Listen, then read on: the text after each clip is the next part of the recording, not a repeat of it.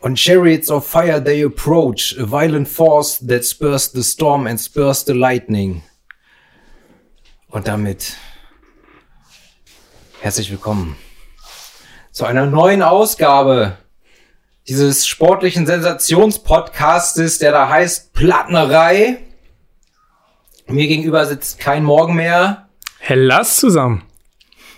Und mein Name ist Pint Eastwood. Wir tragen beide heute die Haare offen.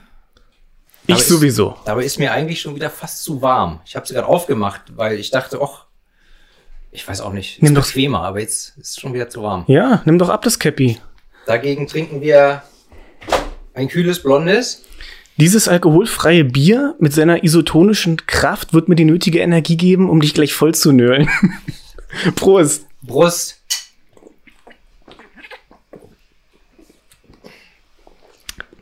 Erfrischend. Oh, Holsten. Herrlich. Jo, worum geht's dann heute? Es geht heute um das neue Watain-Album The Agony and Ecstasy of Watain, das kürzlich erschienen ist. Und ähm, ja, das wir jetzt als inoffiziellen Start für die, also als Start für die inoffizielle zweite Staffel nehmen nach unserer Pause. Und da wir die erste Staffel mit einem Watain-Album begonnen haben, beginnen wir jetzt wieder mit einem Watain-Album. Was war denn der Höhepunkt der Woche? Hatte ich überhaupt einen? Die Woche ist noch jung, vielleicht kommt er ja noch. Ja, das, äh, heute ist äh, Dienstag. Ja. Nee. Ich hatte noch keinen diese Woche. Todesblick. Ist in Ordnung. Meiner kommt auch erst, und zwar morgen, wenn ich zum Hellas-Konzert gehe. Ach, End morgen. endlich, nach zwei Jahren. Ich habe ich hab bei dir im Flur das Ticket liegen sehen. Richtig. Aber da stand 2020 drauf. Genau. Kann das sein? Ja, ja, im April oder so war das. Irgendwie. Hätte es sein sollen, Da habe ich nämlich auch gedacht, hä, das wär, dann wäre das doch kürzlich gewesen. Hätte ich's, dann hätte ich doch, hätte ich doch was gehört. Aber dann habe ich gesehen, Jahreszahl stimmt auch nicht. 2020. genau. Und es ist jetzt morgen, oder was? Es ist morgen und ich freue mich ganz, ganz, ganz, ganz doll. okay. Und es wird mein Höhepunkt der Woche. Hoffentlich. Also, toi, toi, toi. Ne, wer, nicht nach hinten losgeht. ansonsten gehe ich noch in Doctor Strange 2. Ich hoffe, dass der auch einigermaßen wird. Immerhin hat Sam Raimi Regie gedreht, geführt. Der hat auch Tanz der Teufel gemacht. Wer ist denn Support bei Hellas? Ich habe keine Ahnung, das ist mir auch vollkommen Oder egal. ist Hellas die Supportband? Nein, Hellas ist der Hauptact, aber ich weiß gar nicht, ob, ob, ob und wer. Weil ich habe mich ja kürzlich erst auf äh, Instagram darüber ausgekotzt, dass die mächtigen, legendären Merciful Fate Ja. Als Support von dieser Drecksband namens Volbeat Womit? nach Deutschland kommen. Ich kannte mal, ja, Wer sind denn Volbeat bitte? Ich Merciful Fate, Junge. ich weiß es nicht. Ich kannte mal jemanden, der hat die ganze Zeit immer nur, weil er so ein Fan war, immer so, womit? Und immer in anderen Betonungen. Und das ging mir richtig auf den Sack. Egal. Wie dem auch sei, Ja. Hast du ein Ohrwurm der Woche? ich habe ein Ohrwurm der Woche. Und es ist wirklich, es ist spätestens seit Sonntag ist es, aber eigentlich glaube ich schon davor. Es ist auf jeden Fall Margaritaville Schon wieder. von Jimmy Buffett. Hatte ich schon mal? Ja. Ich habe den ständig. Krass. Ich höre halt aber auch einfach äh, viel Jimmy Buffett im Sommer. Und nicht ohne Grund ist das einer seiner größten Hits, weil der so catchy ist. Muss ich mir noch mal anhören. Ich kenne ihn, ich weiß, dass ich ihn kenne, aber ich habe ihn gerade nicht im Ohr. Ja, aber du hast ja auch noch nie Margarita getrunken. Oder wusstest du bloß nicht, was drin ist? Ich wusste nicht, was drin Aber ist. hast du schon mal getrunken? Ich glaube schon. Ich habe ziemlich viele Cocktails Außer, schon dass du den Sonntag bei getrunken. mir probiert hast und da gleich, gleich wieder halbe, halbe Maul voll durch den Strohhalm zurückgekotzt hast. Das stimmt so überhaupt nicht. hast, ja. Das stimmt alles überhaupt nicht. Das ist hier übende Verleumdung. So. Ich habe einen ganz komischen Ohrwurm und zwar, Ich halte dich fest, ich muss sogar ablesen, wie der Typ heißt. Frank Schöbel. Schreib es mir in den Sand.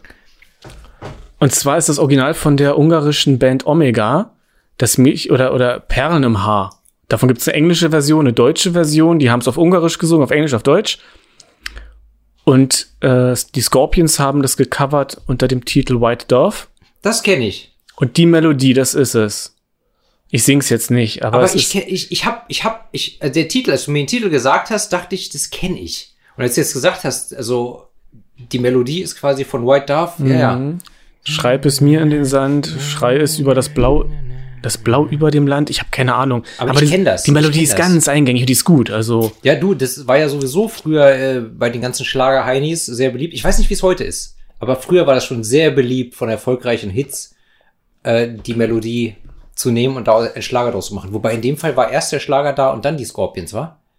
Ja, wobei man kann nicht von Schlager sprechen, weil Omega schon, also die Originalinstrumentierung von Ist Omega schon Rock. ist schon so 69 oder 68 ist, glaube ich, das Original. Das von, von Frank Schöbel ist von 72.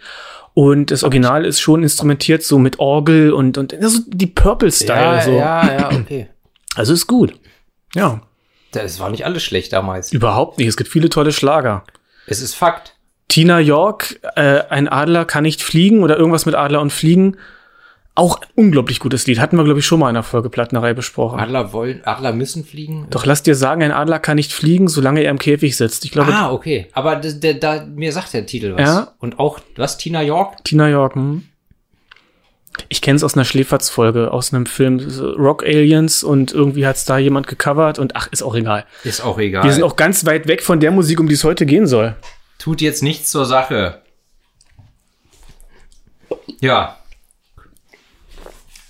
Ähm, Parteien. ja.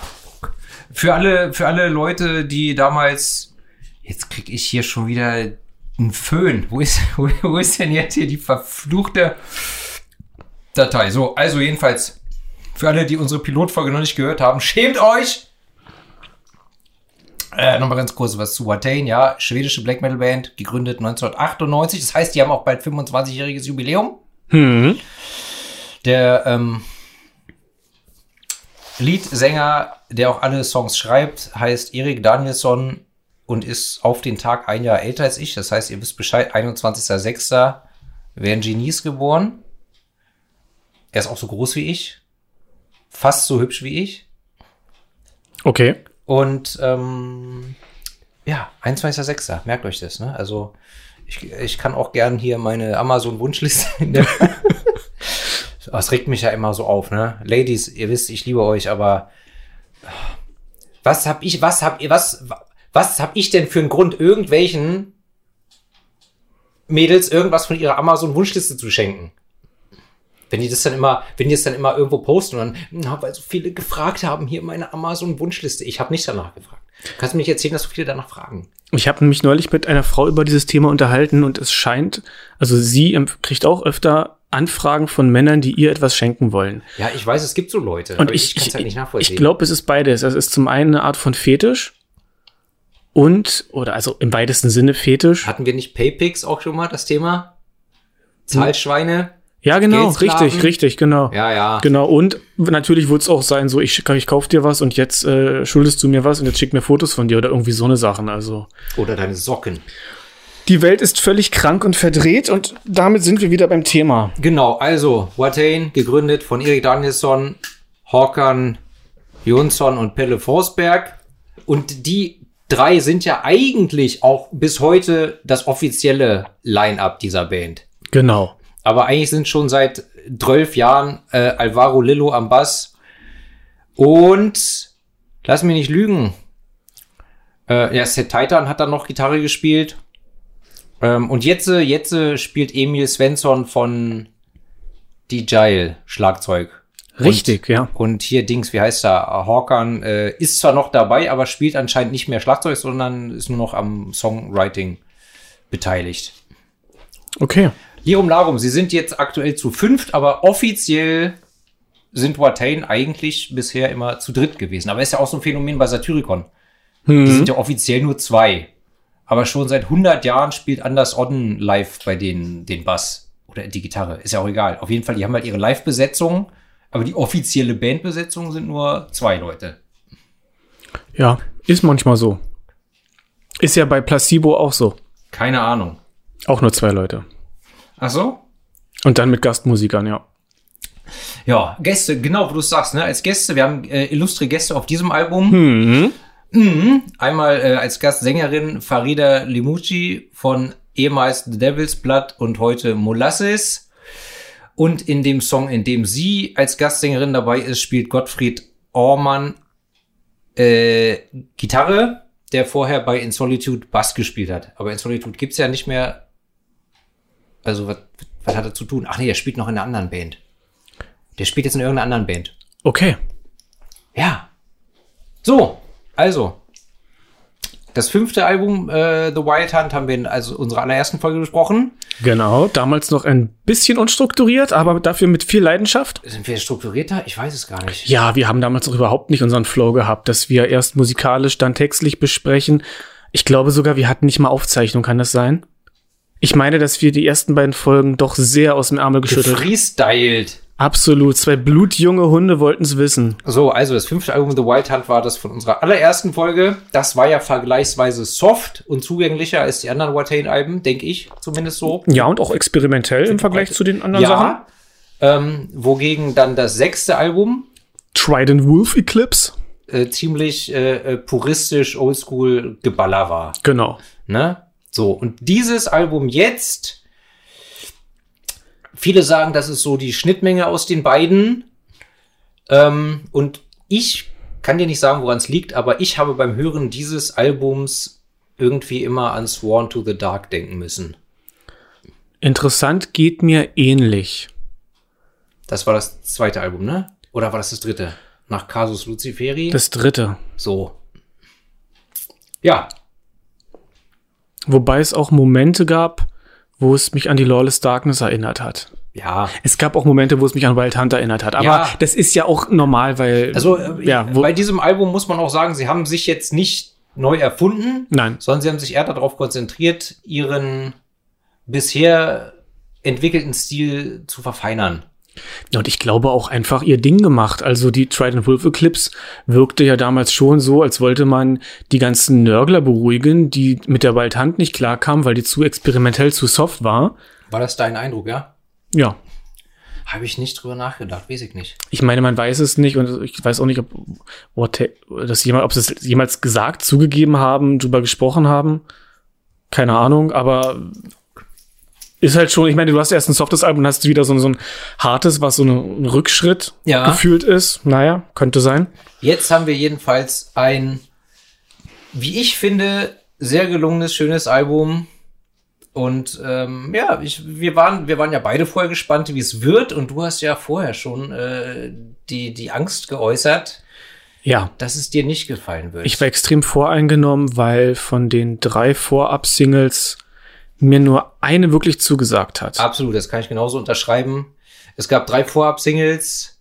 Die Ja. erste war The Howling. Genau. Fand ich geil. Die zweite Serimosa. Fand ich stinklangweilig. Ja. Und We Remain war die dritte. Finde ich, kann ich schon mal vorwegnehmen, immer noch das langweiligste Lied auf dem Album. Okay. So.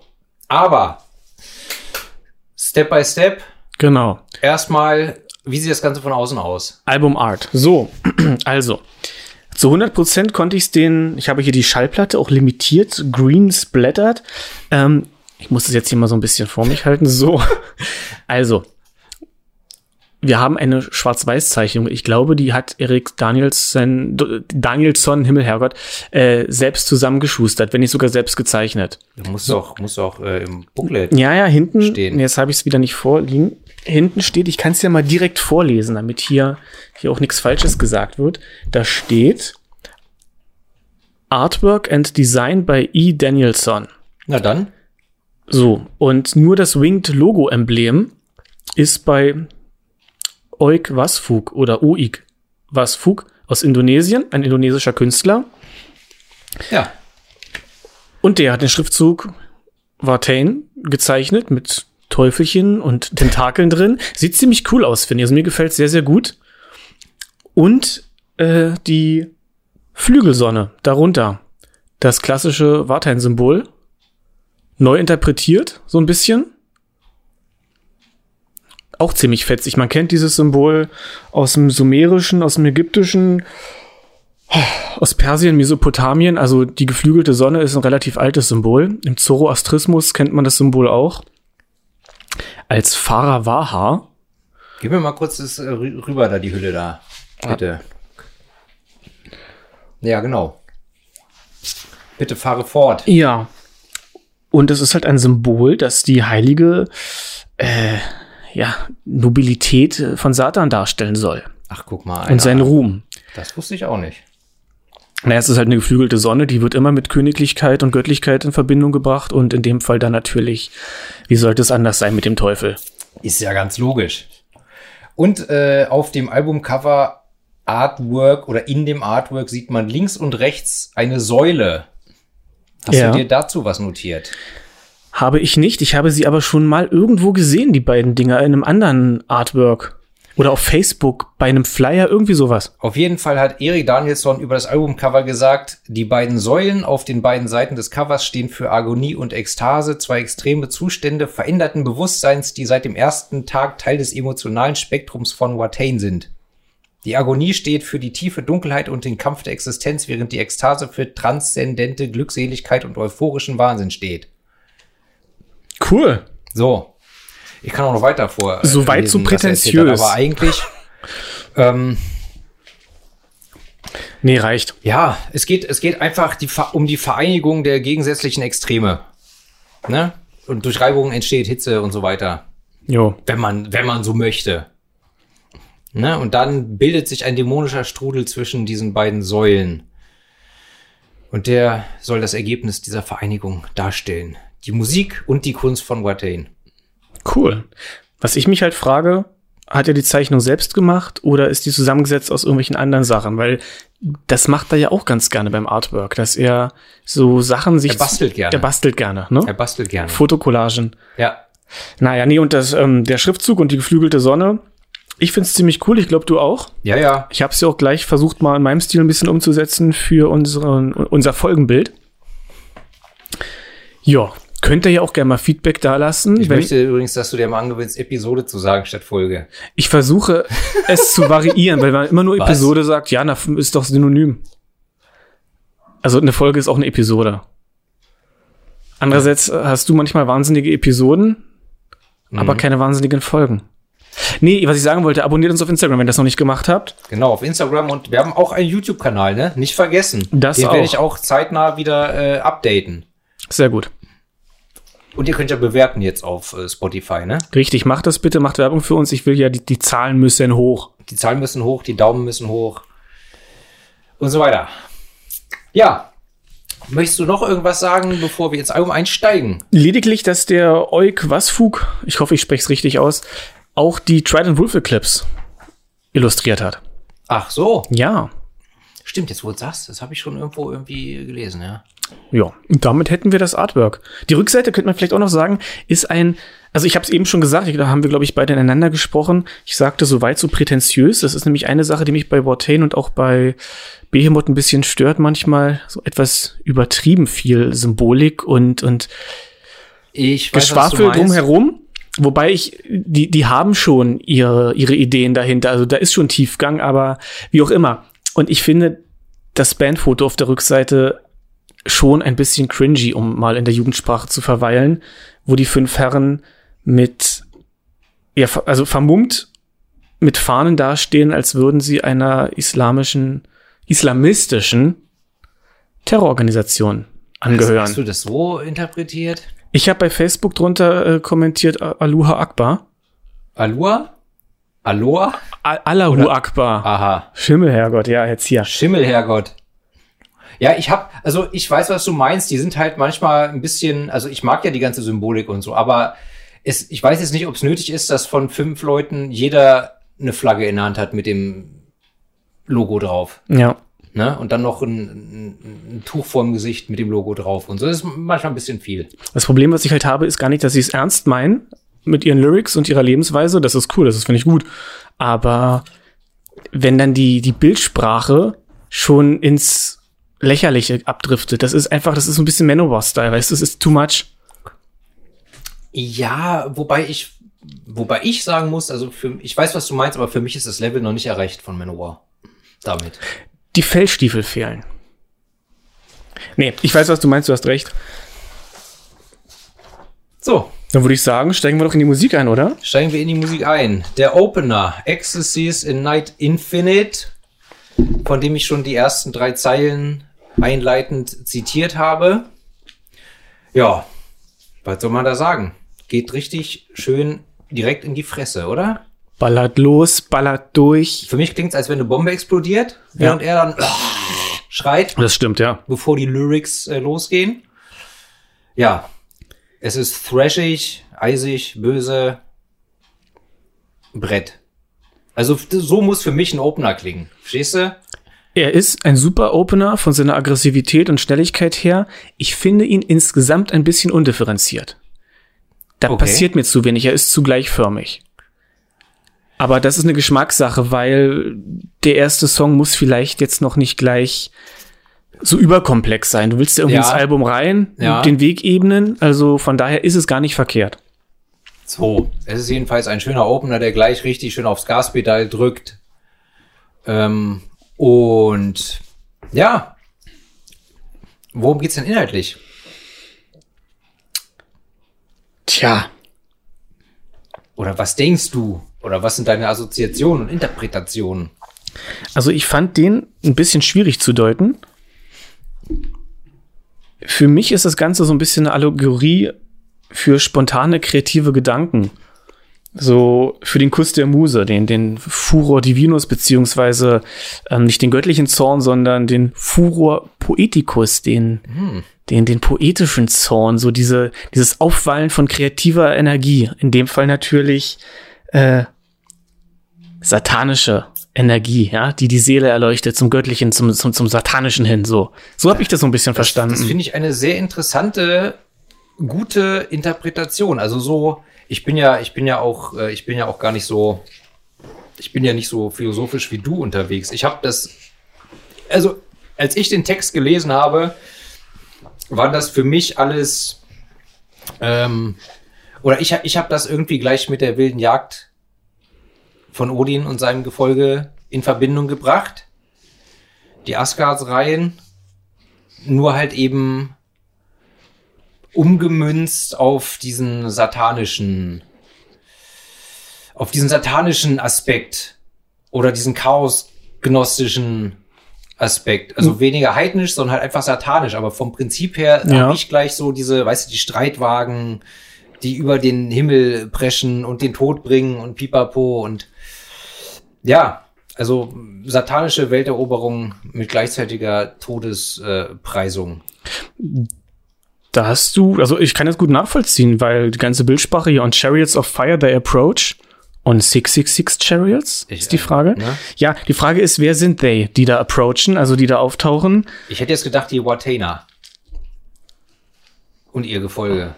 Könnte sein. Anfangs sind es halt die, they und später dann we, also ich bin mir nicht sicher. Ja, die, die Architekten des neuen Abgrunds, Architects of New Abyss, wo ich mich frage, was ist an dem alten Abgrund so verkehrt? Aber Chapeau. Nee, ich, also ich finde es wirklich schwer zu deuten und ich glaube auch, ist ja auch frei zur Interpretation. Ja, Kunst ist doch, also sollte jedenfalls immer frei zur Interpretation, Naja, ja, das zur so- Interpretation sein. Das sowieso. Ich meine aber auch genau sowas in einem Interview auch gelesen zu haben, dass, oder was in diesem Statement, die haben doch ständig Statements. Aber wo auch wirklich gesagt wurde, die Interpretation ist in die eine und in die andere Richtung möglich und so fort. War Angela Merkel ein State Woman? Man weiß es nicht. Ist Annalena Baerbock ein State Woman? Jetzt, wo du von State Man redest? Ich frag nur. Keine Ahnung. Aber Ich- wir schweifen ab. Ich stelle nur Fragen. Wer hat denn das immer gesagt? War das Eric Cartman? Hatten wir das nicht schon mal? Doch, hatten, hatten wir. Ich stelle nur Fragen. Ja, genau. Ich sag hier gar nichts. Ich frage nur. Wird ja wohl noch mal fragen dürfen. Es geht auf alle Fälle auch um, um, um Freiheit und Ekstase. Und dieses Thema mit der Freiheit, das taucht hier immer wieder auf. Na klar. Im Rahmen des, des Pfades zur linken Hand, des Left-Hand Path, ne? also ein, ein anderer Begriff für Satanismus. Wenn ihr Plattnerei schon ein paar Mal gehört habt, dann könnt ihr mit dem Begriff inzwischen noch was anfangen. What does Satan stand for? Was hat Gal gesagt? Freedom. Ja. Ne? Und das auf vielen Ebenen. Ne? Der, Schöne Grüße gehen raus an den Kollegen. einer unserer größten Fans. Ja. Nee, es kommt später jedenfalls nochmal. Ja, der ist auf jeden Fall größer als ich. Und du. Ja, Egal, es hast du mich wieder rausgebracht. Machen wir weiter. der erste Song ist jedenfalls ein Brett, der ballert nach vorne und äh, die, die, die, die, die das satanische Heer äh, walzt über den Himmel und übernimmt Und strahlt durch die Leere, die die, Weltmacht. Die prismatische Offenbarung des ewigen Todes. Also Was soll das überhaupt heißen? Ja, ly also lyrisch ist der Text super, aber eben auch unglaublich kryptisch. Prismatic Revelations of Eternal Death. Vibrant Du hast-. Du hast es ja schon gesagt, dieses, dieses antikosmische Gedankengut. Ja, Vergleiche, ja, hier, liebe Plattis, vergleicht die Dissection-Folge. Da haben wir ganz viel darüber gesprochen, weil Vartain zwar nicht dem antikosmischen Satanismus in der Form, wie es der MLO und John Nödweit gelebt haben, folgen, ihn aber in gewisser Weise unterstützen und nahestehen. Also da gibt es ähnliches Gedankengut. ganz davon abgesehen, dass ja äh, Dissection und Watain auch Kumpels waren. Um nicht zu sagen, sicher auch nicht zuletzt auch Set Titan geteilt haben, Exakt. eine Zeit lang. Ey, sich Set Titan geteilt haben, eine Zeit lang. Ich sollte Rapper werden. Ähm, auf jeden Fall, ich habe bei diesem Album ziemlich oft so ein Dissection-Feeling beim Hören. So. Ab, hatte ich auch, absolut. Ähm, ich musste auch an manchen Stellen an Jazz and the Ancient Ones denken. An das erste Album, wir haben drüber gesprochen. Inhaltlich oder musikalisch? Inhaltlich, musikalisch nicht, inhaltlich. Das ist alles dieser Pfad zur linken Hand, der ganz oft eben in eine gewisse Todesfaszination übergeht und gar nicht mal immer nur negativ, sondern eben eine, eine Erlösung im Tod. Und da hast du bestimmte Worthülsen, bestimmte Begriffe, Assoziationen immer wieder. Letzten Endes, wenn man das Ganze, und dann bin ich auch fertig mit meinem Monolog, wenn man es auf einer okkulten Ebene sehen möchte, also an diese Dinge glaubt, dann werden da ja Bilder evoziert, beziehungsweise da wird versucht, äh, wie soll ich sagen, Sachen verbal auszudrücken, die schwer in Worte zu fassen sind. Aus Seinszuständen, wenn du, wenn du jetzt gerade meditierst oder sonst Find wie ich- find magisch arbeitest. Philosophie und, und, und so Esoterik und sowieso immer schwer. Weißt du? Ja, ich würde nur sagen, so diese, diese Vision, die dann Leute Mhm. haben, die magisch arbeiten, vielleicht auf irgendwelchen Astralreisen sind oder Klarträume, schieß mich tot, ähm, das in Worte auszudrücken, da bedienen die sich dann natürlich ähnlicher Bilder, weil, weil sich diese Sachen auch entsprechend in ähnlicher Form visuell darstellen, wahrscheinlich vor dem inneren Auge. So, Ja. nächster Song. Al- Also, kommen wir zum zweiten Song der ersten Vorab-Single, The Howling. Ist immer noch böse und schnell, aber ein Ticken langsamer als der Opener und noch etwas melodischer, war jedenfalls mein Empfinden. Ja. das kann man doch mal so wirken lassen. Müsst ihr doch einfach mal jetzt äh, so annehmen. Ja, Ein super Song erstmal. Machen wir es also erstmal musikalisch. Er ist, er ist majestätisch, erhaben, bitterböse. Er hat diverse Breaks, wo das Tempo auch nochmal äh, doch nochmal in hemmungslose Raserei umschlägt. Und äh, ich fand die Gitarren in dem Song schon ziemlich heavy metalig. Da gehe ich mit, ja. Dieses das sehr eingängiges Riff, was sich da so durchzieht. Ne? Da bin ich bei dir, ja. So, ist sowieso ein Song, der diverse Phasen äh, durch, durchspielt, Tempowechsel, Melodiewechsel und äh, er klingt wärmer als der Opener. Kannst du nachvollziehen? was ich meine Ja, mit doch. Wärmer? Ja, doch, doch, doch. So, ich denke, das wird ein Live-Klassiker. War auf jeden Fall, war eine gute Wahl, den als erste Vorab-Single rauszuballern, ist ein geiler Song. Ja, Ja. Ähm, Paperwork. Mann, Mann, Mann, was ist los hier? Ja, wollen wir inhaltlich ja weitermachen? bitte. Gut. ja. Inhaltlich bezieht sich der Song auf die wortlose Stimme der Wild, der Wildernis, der, der, äh, oh Mann, der Wildnis. genau. Wilderness in Wilderness, ja, der, der ungezügelten Natur. Ich habe Schwierigkeiten, das, das in Worte zu fassen. Das geht mir hier bei einigen Songs so. So Ja. die Essenz der, des lyrischen Inhalts irgendwie rüberzubringen. Was meinen die damit? Also ich habe mir, ich habe mir aufgeschrieben, es, ähm, es geht um das Wehklagen der Geheimnisse jenseits von Leben und Tod unter der Oberfläche des Urmeeres, der Zorn von Äonen und die Stille der Leere. Ich habe jetzt einfach mal so ein paar Textfragmente von dem Song genommen, übersetzt. Ja. Und das sind für mich schon wieder alles so, so anti-weltliche oder an, auch, auch antikosmische Bilder. Also ich habe dann, ja, ich habe da gleich wieder so diese Chaos, chaosgnostische Assoziation. So, da, dass sie im Prinzip auch wieder vielleicht so dieses vermeintliche Urchaos sich herbeiwünschen. Ne? Und dann, und zwischendurch wird von glänzenden Schuppen gesprochen und dann habe ich halt äh, an Leviathan gedacht, dieses Seeungeheuer und sowieso muss ich sagen, auf diesem Album, dieses Album ist sehr maritim. Ähm, ja. Irgendwie kommt in vielen Songs Wasser und Meer und Ozean und irgendwie solche oder Küsten, irgendwie solche, solche Meerbilder vor, oder? Das, dieses Wort oder die Wortfragmente Primordial Sea kommen, ich glaube, in drei Songs vor. Dieses Motiv des, des Urwassers, des Urabgrunds, hast du in ganz vielen Religionen, also auch schon lange vor dem Christentum, wo man es ja kennt, Gottes Geist schwebt über dem Wasser, über der Leere, der Finsternis, gibt's ja äh, in Mesopotamien hier. Er singt ja The First, The Last, The Howling of the Mother, Still Wrestling, Scales a Gleam, was du meintest. Ja, die Da muss- Schuppen. Da hast du wieder dieses Motiv des Urdrachen. Du weißt ja, alles ist Drache. Ja, ja. Und ja, weiß ich nicht, Tiamat zum Beispiel. Wir hatten es lang und breit in der Section-Song, muss ich jetzt nicht alles wiederholen. Ja, aber du merkst schon, da wiederholen oder da, da sind auch wieder so Fragmente drin, die eben halt auch bei der Section zumindest zum Ende hin in der Rehen-Chaos-Phase da gut reingepasst hätten oder die da irgendwo vielleicht in die gleiche Kerbe hauen. Ja. Also ich habe so ein bisschen den, den Eindruck, das Ganze ist, naja, wie soll ich sagen, so eine Metapher.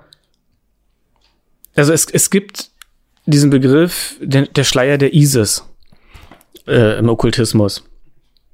Und da steht Isis im Prinzip für die Natur und der Schleier für die Geheimnisse der Natur, die letzten Geheimnisse, die man der Natur nicht, nicht entlocken kann.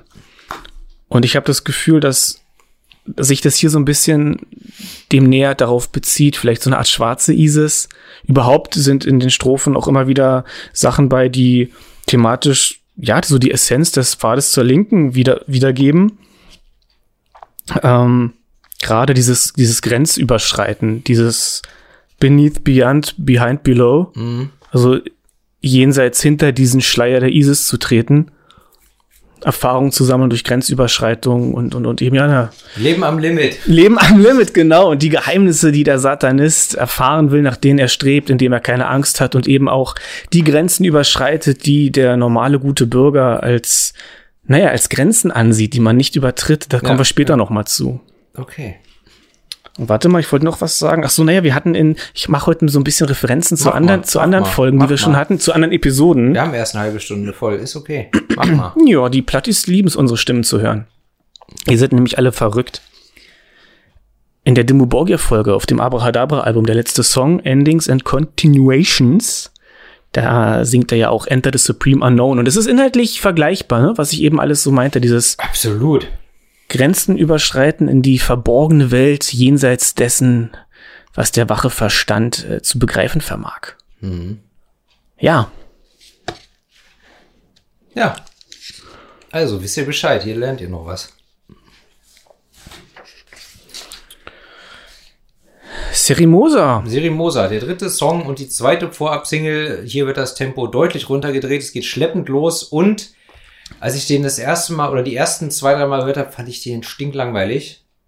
Aber jetzt habe ich mich reingehört. Also es, es, es ist nicht mein Lieblingssong auf dem Album, aber jetzt inzwischen gefällt mir der Song und ja, es ist, es ist, eigentlich ist es auch wieder ein Album, wo ich sage, ja, wenn du die Songs in der Reihenfolge hörst, nacheinander, wie sie auf dem Album sind, dann ergibt das schon irgendwo Sinn. Oder so, dann, dann, dann passt das vom Feeling her. Weißt du, zwischendurch mal das Tempo drosseln, das ist schon ganz, ganz angenehm. Also inzwischen gefällt mir sogar der Song. Ist ganz eingängig, melodiös, ja. wenn nur so durchgebrettert wird, macht's keinen Spaß und da gebe ich dir recht. Mal Ist auch einen Ru- anstrengend für die Ohren. ja, und du, du kannst ja nicht mehr differenzieren.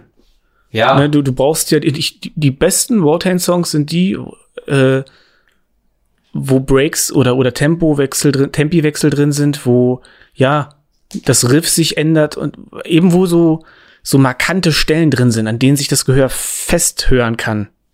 So bestimmte Wegmarken. Ja. Und der Song hier, ja, ich finde ihn, er ist zwar, also, er ist extrem eingängig. Vielleicht ist es ja eingängigster Song. Ich finde ihn vielleicht sogar ein bisschen langweilig, aber er kommt mit dem Hören. Da, ja, also, definitiv. Gefällt mir jetzt auch besser als noch beim ersten Mal. Ja. Erik Danielson hat über den Song gesagt, Siri Moser erzählt von dem elektrischen Gefühl, bevor eine große Macht kommt. Das Auftreten von Rissen im Damm, der die Flut des großen Meeres aufhält. Ein Besucher aus der jenseitigen anderen Welt, der die Grenze zur materiellen Welt überschreitet. Und das Wort Sirimosa ist wahrscheinlich zusammengesetzt aus dem lateinischen Siri für Serum und Dolorosa für Schmerz oder Nebulosa für Sternennebel und Lacrimosa für Tränenreich. Also ja, alle diese schönen Dinge in einem Wort zusammenge zusammengeschmolzen. Ja, ich habe mich gefragt, was hat der Eric denn da mal wieder gechannelt? Aber das ist, das ist ganz klassisch magische Arbeit. Um jetzt ja, noch mal ja. kurz, bitte, wirklich kurz in die Okkultecke zu gehen, sowohl das Channeln, also das, das, ja, Erfahren von, von bestimmten Kraftwörtern, das, das, das kennt man aus allen möglichen okkulten Strömungen. Ähm, Abrahadabra, auch so eine Sache. Hat man in der Folge damals auch besprochen, auch, auch so ein Wort, was eine bestimmte magische Formel enthält. Und so wird es mit äh, Sirimosa ähnlich sein. Ja, ich habe hier noch so was ganz, ganz äh, Schlaues, ja. äh, Aufklärendes mir notiert.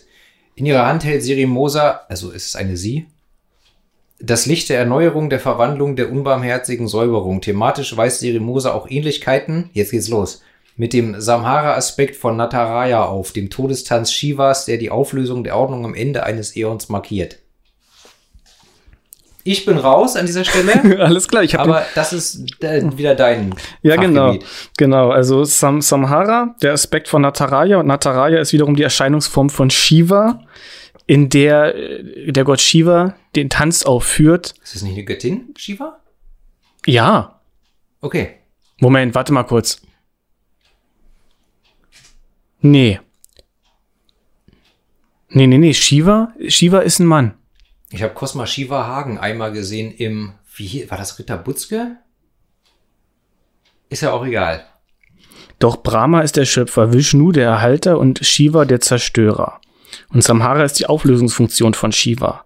So.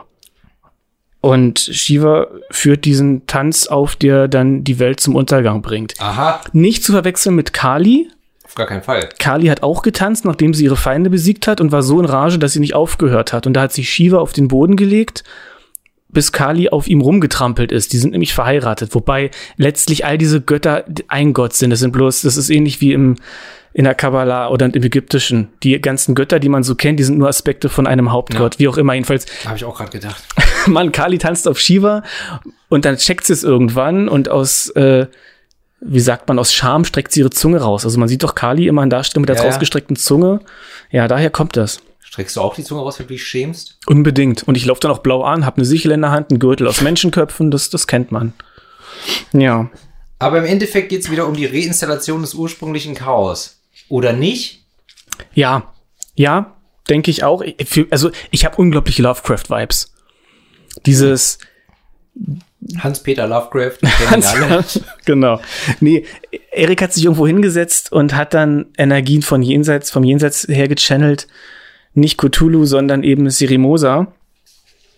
Ähm, das war wahrscheinlich ein klassisches Invokationsritual. Höchstwahrscheinlich. Was er gemacht hat. Ja, du, du lachst jetzt, aber ich meine, wir müssen davon ausgehen, ich lache nicht. Ich grinse vielleicht, aber ich lache nicht. Na gut, du lachst in dich. Du strahlst in dich hinein.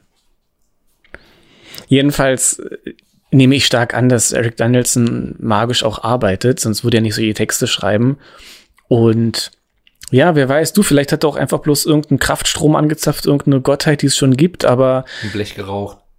Mann, zieh doch nicht immer alles ins Lächerliche. Ich möchte auch die Plattis abholen, die ernsthaft magisch arbeiten. Kinder, ich meine das doch gar nicht so, aber man muss ja auch die Sachen mal ein bisschen Du hast ja jetzt hier die schöne Möglichkeit.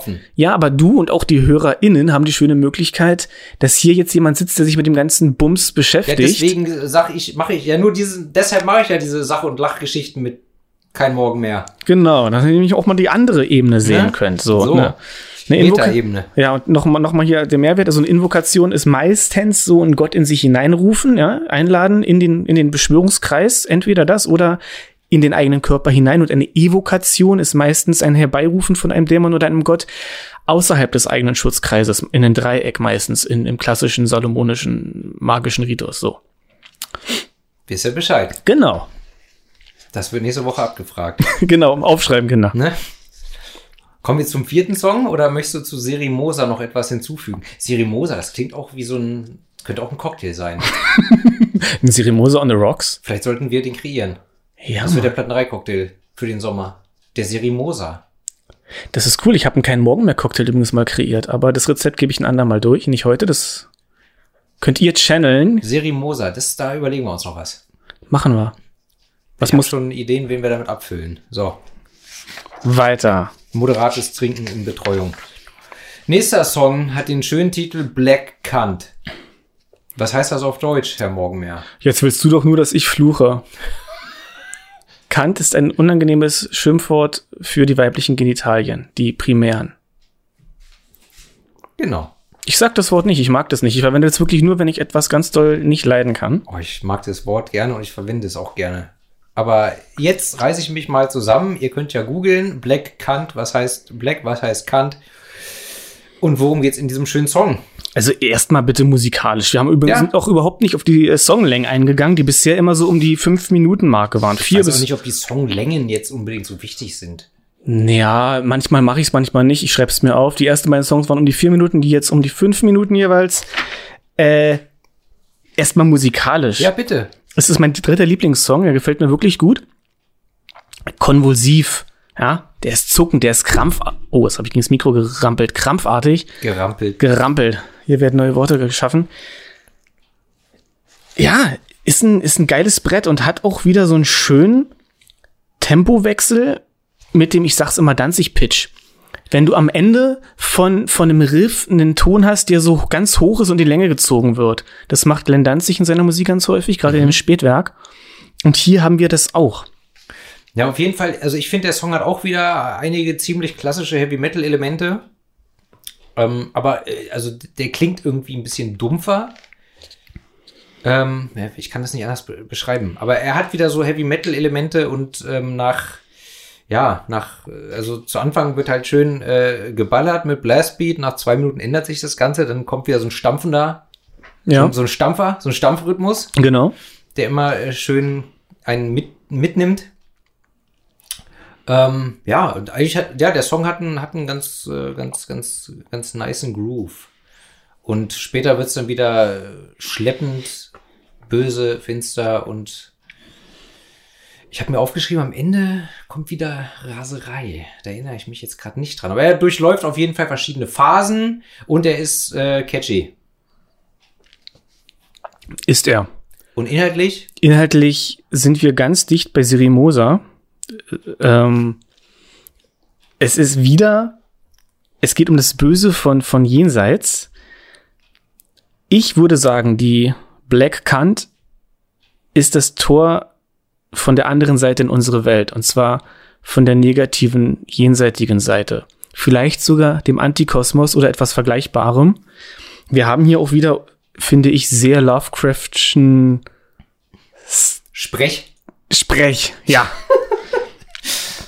Wir haben The Pipe of the Necromancer. Wir wissen ja alle natürlich, dass der, ja, dieses Urböse bei Lovecraft, ähm, Azathoth, so eine Art Explosion, eine immerwährende Explosion im Zentrum des Universums ist. Und äh, um ihn zu beschwichtigen, tanzen da Dämonen und äh, spielen auf ihren Flöten, genau. Und dann singt er hier auch, oder singt, wie auch immer, Though who lies dead but dreaming. Und das bezieht sich, also, oder was heißt, es bezieht sich darauf, keine Ahnung, ob es sich darauf bezieht, aber es klingt halt nach Cthulhu. Okay. Ja, ich habe mich, ich hab mich mit diesem ganzen äh, äh, schicke Danz-Gedöns äh, da nie auseinandergesetzt Also, ich, von Herrn Lovecraft. Aber ja.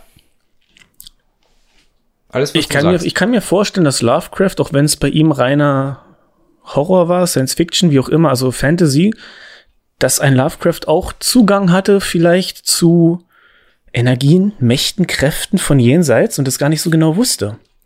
Wo sich ein Eric Danielson hinsetzen und channeln muss, ja, im Kreis aus Salz, man weiß es nicht, oder mit schwarzen Kerzen und viel Tierblut, hat Lovecraft es einfach so gechannelt, so Naturtalent.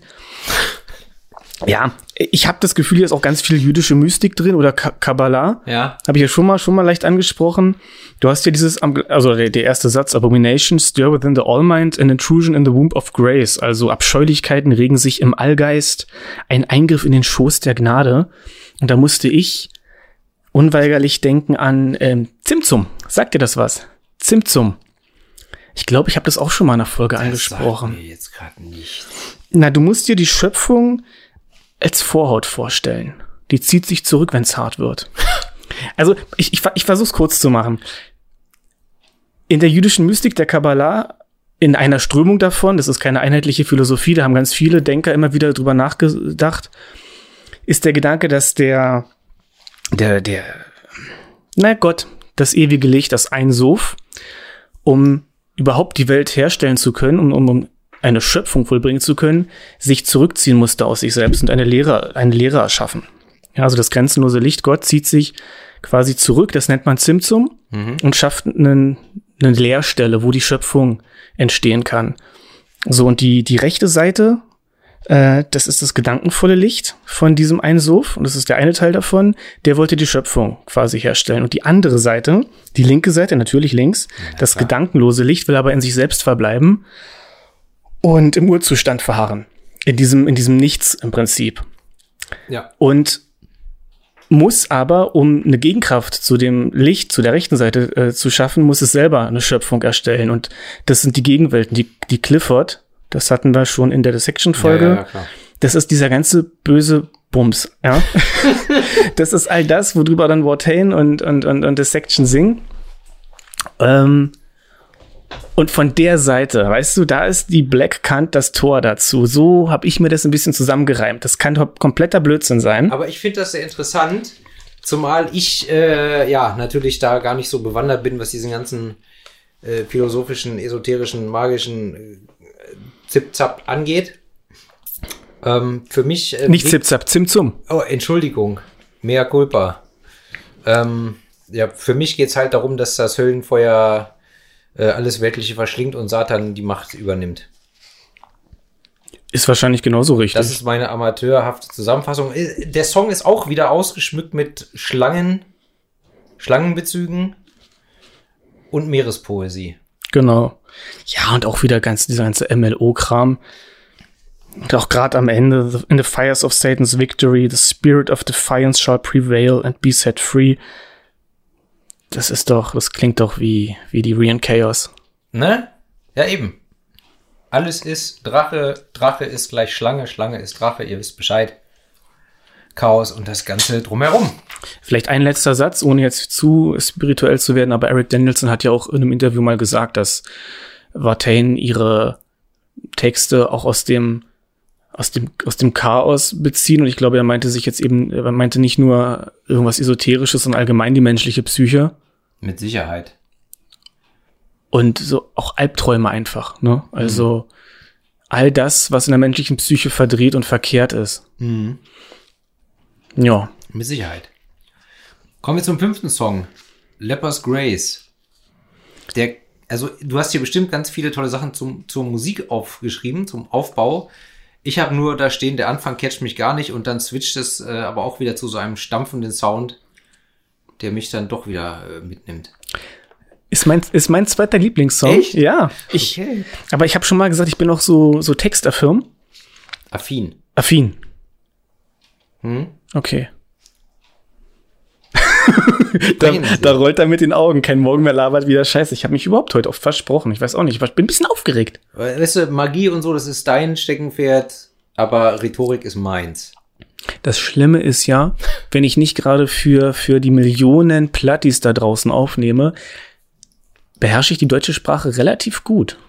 Aber ich bin nach wie vor da nicht ganz so eine Frontsau wie du, immer ein bisschen, bisschen aufgeregt. Ihr müsst halt auch dazu wissen, er liest halt nur so, er liest halt nur so Magie, Magie äh, Lehrbücher und die Robbe nimmer satt. ist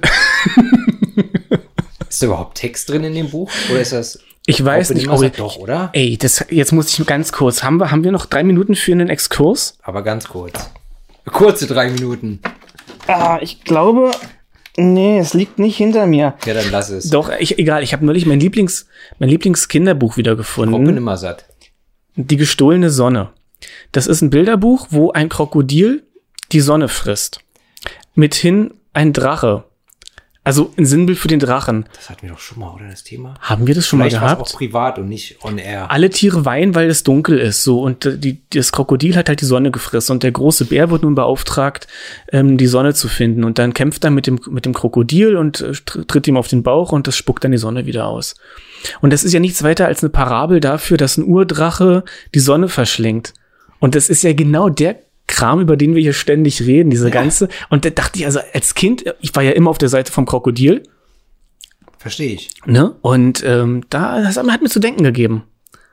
So, und jetzt habe ich einen Faden verloren, wie wir hier wieder den Bogen hier zuschlagen. Alles ist Drache. Und bei Lepers Grace äh, bin ich der Meinung, dass äh, Herr Erik Danielsson eigentlich nur sein Unverständnis für die freiwillige Unterwerfung der Menschheit unter das Joch des Christentums ausdrückt. Punkt, ja. Also, Oder? das trifft ziemlich haargenau. Es ist eine totale Left-Hand-Path-Hymne für mich. Satan ist der Weg der Erkenntnis und der Erleuchtung und somit der richtige Weg. Ja, Aber die, die, die Herde, die, die, die Schafe, die folgen halt dem Christentum und ähm, unterwerfen sich und sind unfrei und unwissend. Punkt. absolut. Ähm, vielleicht, na gut, musikalisch wollen wir dazu noch was sagen? Weil du bist es jetzt so. Ich habe da, wie gesagt, zu dem Song musikalisch jetzt nichts aufgeschrieben. Ja, im, im Grunde, ich habe jetzt auch nicht so viel, außer dass er eben, nachdem er sehr bedrohlich anfängt, er ist, er bleibt gewaltig und gewalttätig und ja, wird dann wirklich schön brachial und wir haben halt auch wieder diesen, diesen Tempowechsel. Beware ye tender hearts, the satanic force of darkness und so weiter. Das ist schon eine ziemlich tolle Stelle, finde ich. Und ja, wie du es gesagt hast, ist eine Invertierung der ganzen klassisch-christlichen Werte und enthält auch wieder dieses Temple of the Black Light, äh, MLO, Dissection oder Dissection Gedankengut. Ähm, Dissection, oder?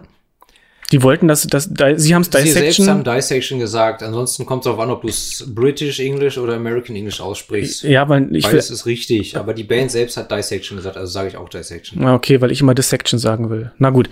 Ähm, vielleicht eine Sache noch im, im klassischen Pfad zur linken Hand, also Left-Hand Path aus dem Hinduismus, geht es ja darum, einen Weg zu Gott zu finden, indem man Grenzen überschreitet. Also all das macht, was als, als krank und eklig empfunden wird. Das hatten wir jetzt auch schon mehrfach. Ja, klar. Und das ist insofern eine interessante Sache, als, ja, was weißt du über dich, wenn du nicht bestimmte Grenzen übertrittst, wenn du nicht aus deiner Komfortzone rauskommst? Ja. Und da geht's, glaube ich, auch in dem Song. Und das finde ich wiederum bei der ganzen Polemik und, und, und dem ganzen Prätentiösen durchaus interessant. Immer mal wieder Sachen machen, wo man denkt, so, das, nein, das bin ich, das bin ich nicht und mh, nee, das kann ich nicht machen und so. Also wir, wir reden jetzt hier nicht darüber, darüber, die Grenzen anderer Leute zu missachten, Ja, ja, sondern aber die eigenen Grenzen. auszutesten, um nicht zu sagen, überschreiten. Genau, und da kann man sehr viel über sich lernen und das ist eine, immer mal wieder machen. Ja.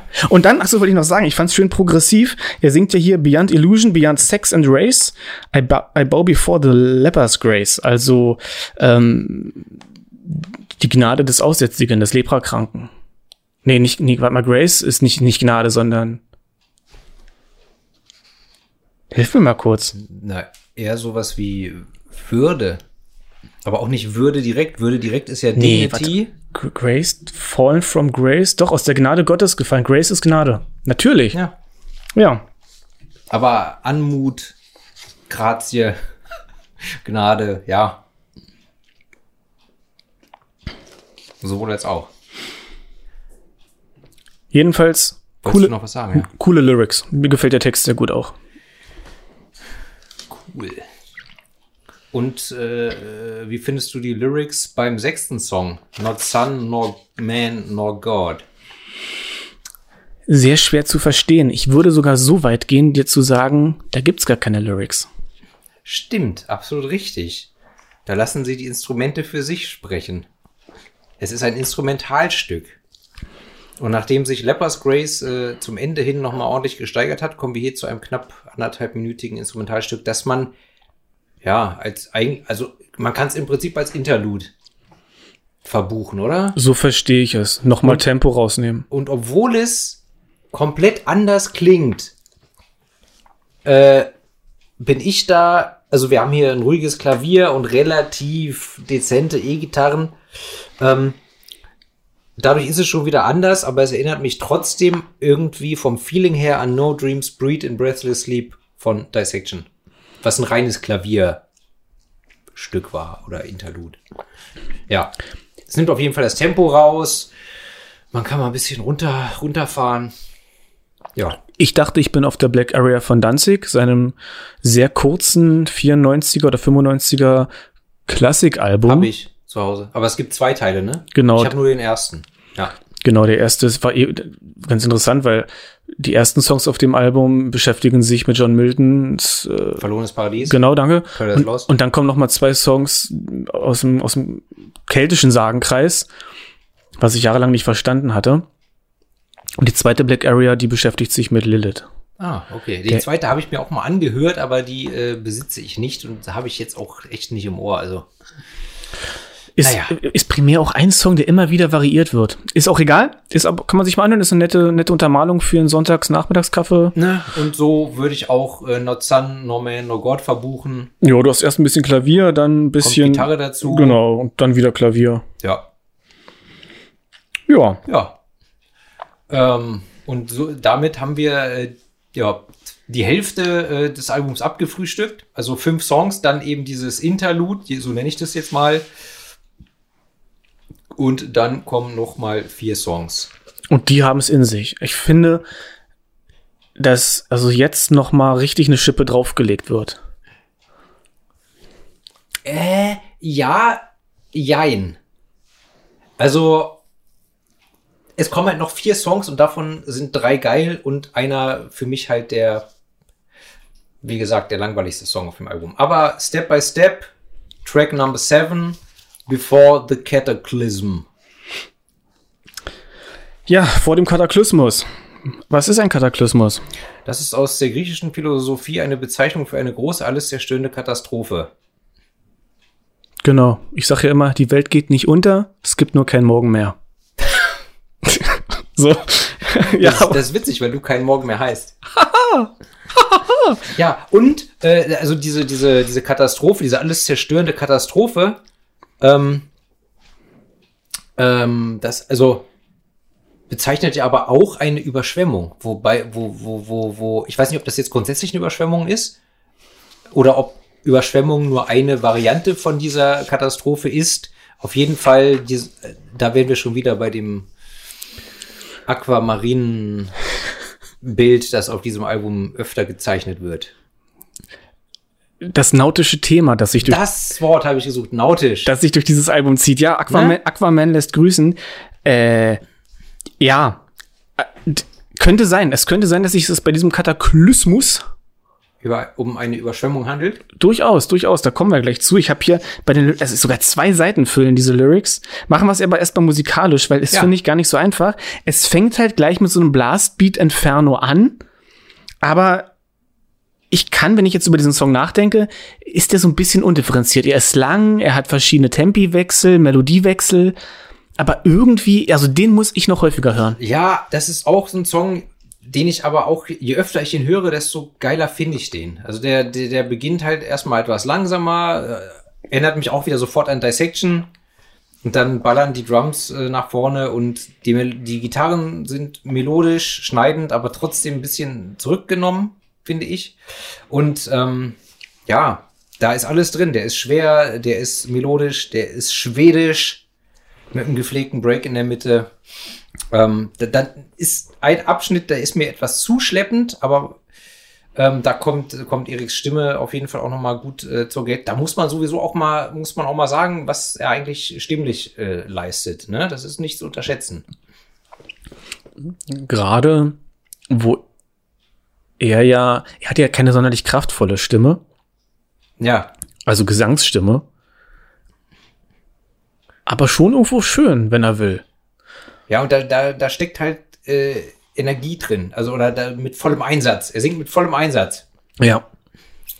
Und ähm, nachher im Song gibt's noch mal so einen Akustikgitarrenpart, den ich persönlich sehr schön finde, der aber wahrscheinlich den wahrscheinlich auch der wahrscheinlich auch äh, einige Leute einigen Leuten sauer aufstoßen wird. Den Leuten, die mit äh, The Wild Hunt wahrscheinlich auch nicht so warm geworden sind. They, they Rode On, äh, sage ich nur mal. Ja, genau. Ich liebe den Song, ich finde ihn geil, aber ich verstehe auch jeden, der sagt, nee, das ist ja kein Black Metal mehr. Aber hier äh, äh legt das noch mal, ja, das, das fügt noch mal ein schönes Element hinzu und nach diesem Akustik-Gitarren-Part wird halt nochmal eine Schippe Epic draufgelegt äh, und man ist gleich wieder im Dissection-Kosmos emotional. Also ich jedenfalls. Ja. Volle Möhre und textlich auch. Ne? Also ich weiß nicht, willst du so ein bisschen erstmal oder soll ich erzählen, was ich? Also ich habe mir zum Text äh, jetzt tatsächlich nur aufgeschrieben, dass ich das so interpretiere, dass es darum geht, ähm, dass man erst im Tod Erlösung findet. Ja, und das kann man auf ziemlich viele Songs von denen anwenden, finde ich. Das ist ja ein Motiv, was sich immer wieder durchzieht, sowohl bei Vartane als auch bei The Devil's Blood. Dazu kommen wir gleich nochmal. Und wie du schon sagtest, hast du es gesagt? Ich glaube ja, dass hier auch wieder dieses antikosmische Gedankengut drin ist. Hier, hier ist auch eine Stelle, they've come to awaken the flame that's asleep within you. Also sie kommen, um die Flamme, die in dir schläft, zu erwecken. Die schwarze Flamme, natürlich, ne? vor. Der antikosmische Funke im Menschen. Black Flames March. Genau. Ja, ich meine, zuerst handelt es einfach von dem unausweichlichen Tod, dass er kommt. Und dann wechseln wir die Perspektive, wie es danach weitergeht. Und da hast du dann dieses nautische Thema, ne? Diese Fahrt auf dem Schiff. Hier enden die verzeichneten Länder. Der Weg ins Jenseits äh, wird sichtbar. Endlose weite Ozeane, keine Sterne, die scheinen und den Weg äh, führen und so weiter. Eine grenzenlose Karte, ein namenloser Raum. Ja. Endlose Weiten, blühende Landschaften. und so weiter. Ja. Interessant auch, äh, ich zitiere kurz, Yet many more kingdoms must fall before you may find your rest there on the other shore. Also bis man Erlösung findet, müssen noch viele Königreiche untergehen. Also ein sehr, sehr langer Zeitraum. So Königreich besteht ja eine Weile. Wahrscheinlich denkt er hier ans Rat des Samsara, also der Kreislauf der Wiedergeburten im Hinduismus oder im Buddhismus oder in beidem. Oder einfach an Atlantean Codex, The Course of Empire. Boom! Yeah. Da habe ich eben schon dran gedacht, wegen The Innermost Light war ein Song auf dem Atlantean Codex Album. Verstehst du? Ja, verstehe ich. Wir haben drüber gesprochen. So. Ach so. Gutes, gutes Album, grenzwertige Stimme. Ich bleib dabei. Jetzt äh, sag doch noch mal was zu dem Song hier. Was ich halt total toll fand und finde, du hast unglaubliche Reminiszenzen an Waters of Ein, musikalisch und auch textlich. Ne, das Thema vom auf dem Schiff reisen ins Jenseits, den, den Weg ins Jenseits finden, so, ne? Ja, ja. Und dann die letzte Strophe ist doch ein einziger Shoutout an The Devil's Blood Tonight I stood out by the sea and saw the seventh lighthouse glare.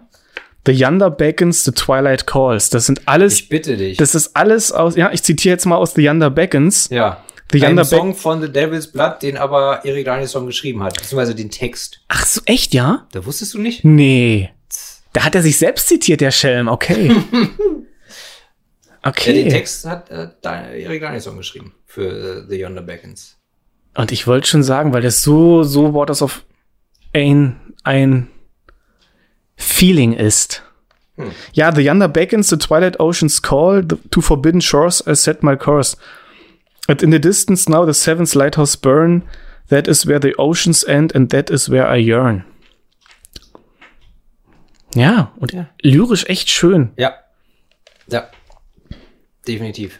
Und ähm, auch in diversen Mythologien ja auch ganz fester Bestandteil des Glaubens, dass die Seele im Jenseits über den Ozean, ne, bei den Ägyptern, ich glaube, ja, auch bei den Germanen, also bei einigen germanischen Stämmen war, war ja so, so, so ein Glaube an, ja, nein, dass, dass das Jenseits im Meer ist bei Rahn. Das war ja nicht immer nur alles Odin und Valhalla.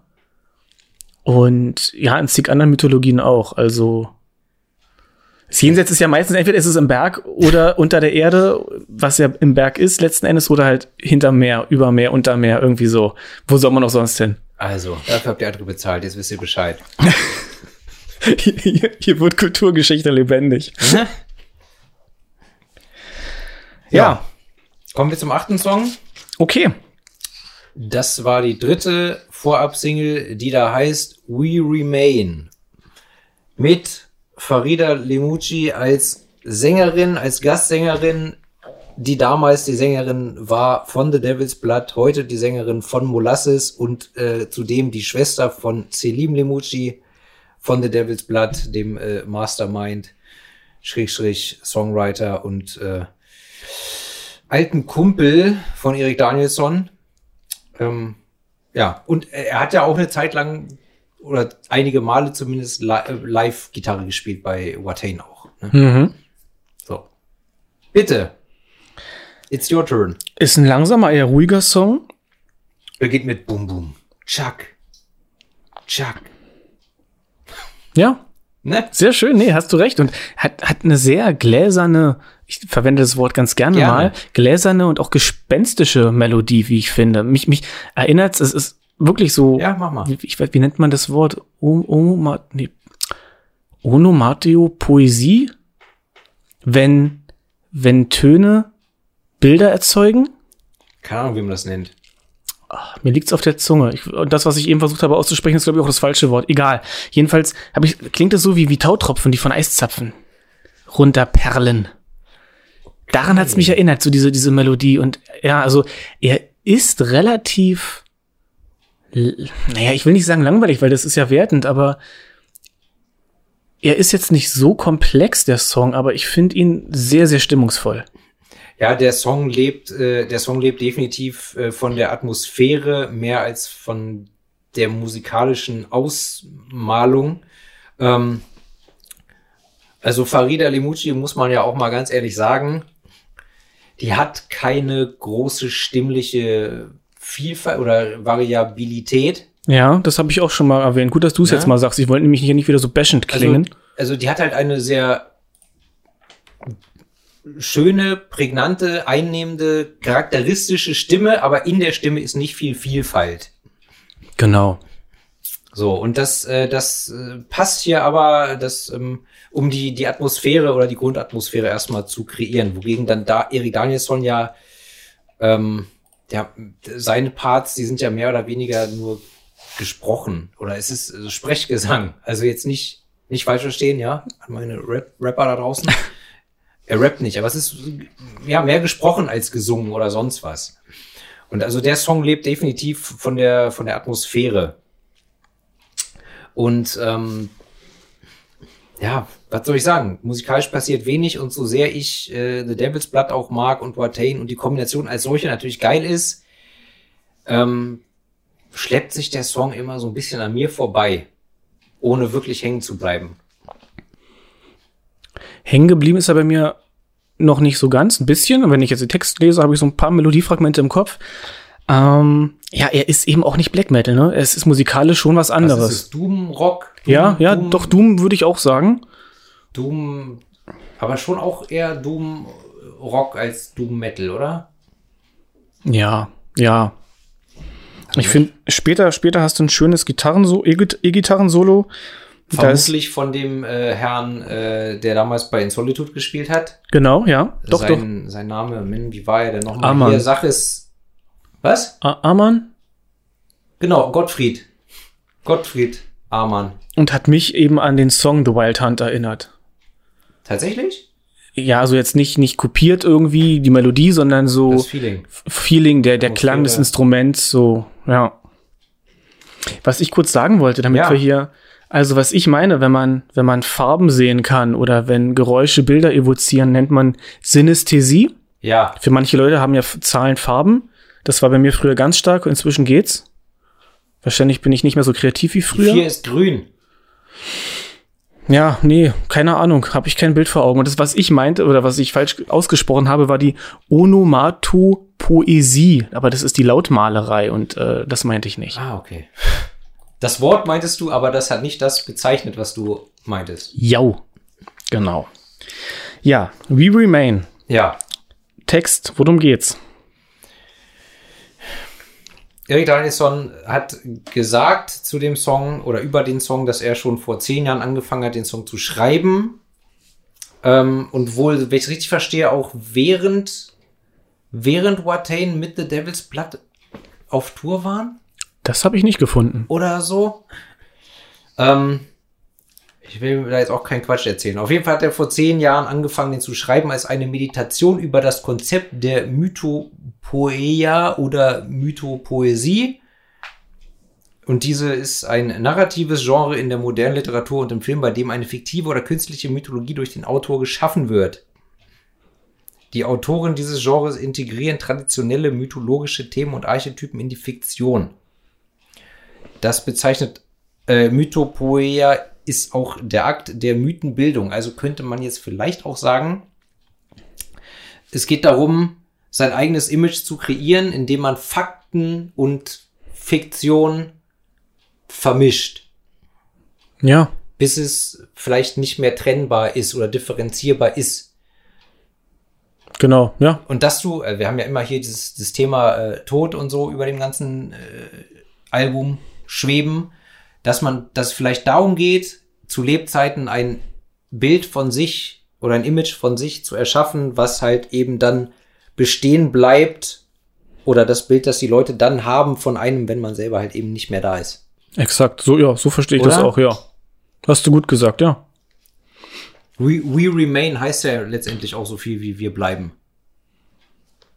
Ja. Ne? Ja. Natürlich hatte Herr Danielson dann noch ein bisschen äh, kryptischere Aus Ausführungen zum, zum Inhalt des Songs äh, kundgetan. Ja, da würde ich reinhüpfen. Bitte. Also die, die Lyrics sind äh, um die fünf elementaren Flügel des Pentagramms geschrieben. Und die Geheimnisse, die in diesem Symbol stecken. Ja, ich würde mal noch mal zitieren. Es tut mir leid, mein Englisch ist ein sehr deutsch klingendes Englisch, aber was soll ich machen? Kartoffelenglisch. Ja, aber hey, immerhin. Ich kann mich verständigen und ihr versteht mich. Außerdem kann ich Leute nicht leiden, die so übertrieben korrekt Englisch sprechen, aber eigentlich Deutsch als Muttersprache hatten. das, das, das, die schlimmsten, die schlimmsten sind die, die Deutsch sind, aber wenn die Englisch reden, dann gleich mit so einem, mit so einem britischen Akzent. Also mit so einem gespielten britischen Akzent. Ja, Wo ich immer so denke, meine Fresse, du bist Deutsch, also musst du auch nicht übertreiben. oh, ich habe drei Staffeln von der britischen Serie äh, original geguckt und jetzt träume ich schon auf Englisch. Mhm. So, I don't know. Fake News. So, ich That's zitiere true. mal. Bitte. For what is truth but what we make it? Also, was ist Wahrheit anderes als das, was wir daraus machen? A tale deformed by wind and rain, by temple stone and eager flame, concealed in spirit. So, fünf, Pent fünf Ecken vom Pentagramm, Yep. fünf Elemente. Wind. Wind, Rain, Stone für Erde, ja, Flame und Spirit. Ja. Und da haben wir's. Feuer, Wasser, Luft, Erde, Geist. Richtig. Der Schelm. Einfach so hier reingebastelt in den Text. Ja, und letzten Endes, Wahrheit ist subjektiv und die eigentliche Wahrheit ist jenseits dieser Realität. Weil jeder Mensch hat eh seine eigene Wahrheit. Das auch, wobei ich glaube, dass Eric Danielson schon davon ausgeht, dass es eine metaphysische letzte Wahrheit gibt, die man nach dem Tod findet. Die ultimative Wahrheit, Genau. sozusagen. Im Antikosmos? Wer weiß. Die Lyrics sind aber wirklich schön von dem Lied, also ich mag, mag die sehr. Ja, ich zitiere jetzt nicht mehr, lest euch die Lyrics durch. Das ist wirklich einfach, wenn man es als Gedicht jetzt nehmen würde, finde ich es einfach schön, was er so für Bilder kreiert. Ja.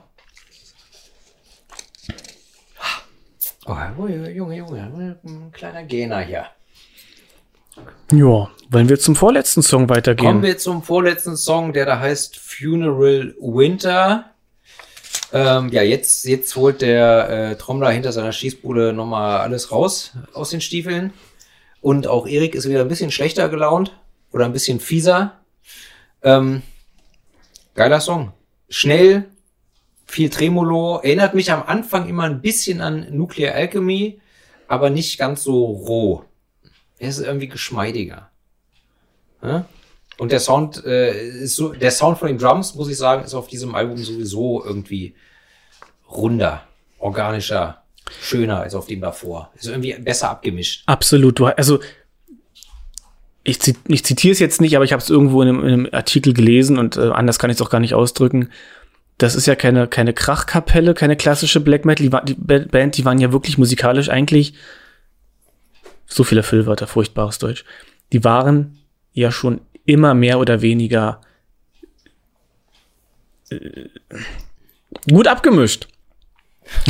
das war jetzt auch nicht so viel besser, aber weißt du, was ich meine? Es war. Jetzt verstehe ich es nicht mehr. Die hatten immer eine gute Klangqualität. Aber hier besonders gut. Die, die Gitarren hörst du gut raus, das Schlagzeug, den Gesang. Das ist nicht so, ein, so eine Wand aus Krach, so ein, ja, so ein Geblubber. Es ist nicht so vermatscht, verwaschen im Hintergrund, weil es zu viel übereinander ist. Genau, und wo ich ja ganz gerne mal meckere, dass ich, wenn, also wenn Sachen zu sauber produziert sind, dass es mir nicht gefällt. Ja.